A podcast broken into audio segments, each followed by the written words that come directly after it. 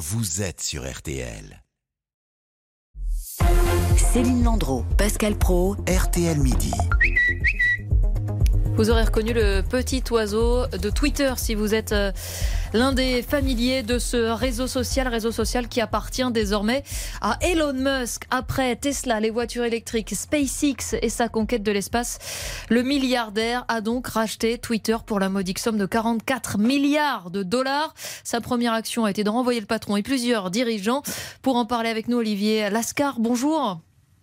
Oui, bonjour. Vous êtes bonjour à toutes et à tous. Vous êtes journaliste, auteur du livre Enquête sur Elon Musk, l'homme qui défie la science.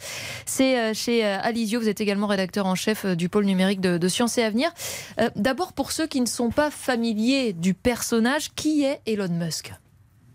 Alors Elon Musk, c'est effectivement un, un, entrepreneur inévitable à l'heure actuelle pour les entreprises que vous avez citées dans le domaine de l'espace, dans le domaine de la voiture électrique, qui veut être une voiture autonome, hein, c'est-à-dire une voiture qui roule toute seule, sans intervention d'un pilote. On n'en est pas, on n'en est pas encore là, mais enfin c'est ce que promet Elon Musk.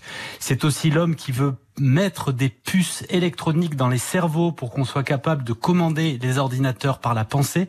Ça fait très science-fiction, mais c'est effectivement un projet sur lequel il travaille à l'heure actuelle avec une société qui s'appelle Neuralink. Mais dans la question de Céline, si l'expression de science-fiction, c'est que Elon Musk, c'est quelqu'un qui mm. s'est nourri de science-fiction durant toute sa jeunesse, et on a l'impression qu'aujourd'hui, il veut que le monde de science-fiction mm. devienne réel. Mais en, dans la question de Céline, il y a davantage euh, d'où vient-il, d'où vient son argent, pourquoi est-il si puissant et quelle est sa force de frappe? Alors c'est un homme du numérique. Hein. Elon Musk, à la base, c'est quelqu'un qui a fait fortune dans ce qu'on n'appelait pas encore les, les GAFA, hein, ces sociétés euh, euh sur Internet, puisque il a fondé une société qui s'appelait X.com, qui, au début, à la fin du, euh, des années 90, euh, au début des années 2000, euh, s'est aventuré dans le domaine de la banque sur Internet, ce qui se faisait pas du tout à l'époque.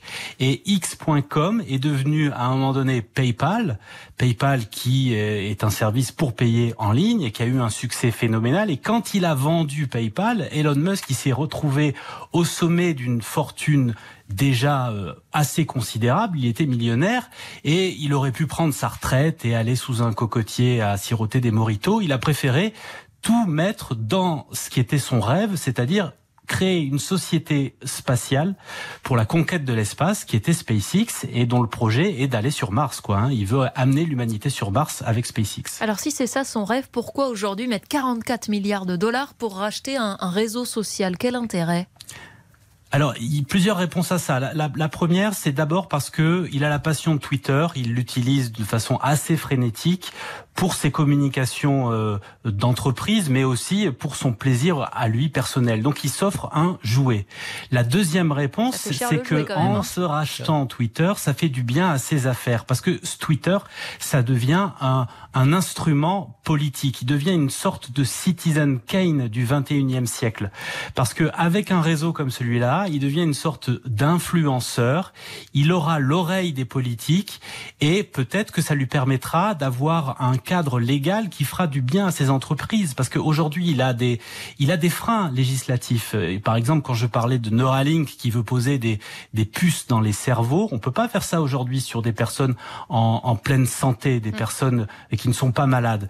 Or, lui, il veut, il veut arriver à ça, hein, puisqu'il voudrait pouvoir télécharger les mémoires, euh, jouer à un, aux jeux vidéo avec euh, avec la pensée. Il faudra équiper des personnes bien portantes. Peut-être que demain, en ayant l'oreille des politiques, en ayant des amitiés politiques, il pourra avoir des États aux États-Unis qui, qui, qui, qui lui permettront, grâce à leur appareil législatif, de faire cela. Ce qu'aujourd'hui, il ne peut pas faire. Euh, rapidement, Olivier Lascar, vous parliez politique. On peut soupçonner chez lui des ambitions euh, politiques. Il se rêve, par exemple, président des États-Unis, Elon Musk? Non, je, ne crois pas. Je crois pas qu'on verra euh, Musk prendre le chemin de, de Trump et devenir lui-même un homme politique. Par contre, il aspire de toute évidence à pousser euh, ceux qui sont proches de lui, et aujourd'hui c'est quand même la droite américaine, on voit qu'il a des relations extrêmement euh, euh, détestables avec Joe Biden, par exemple.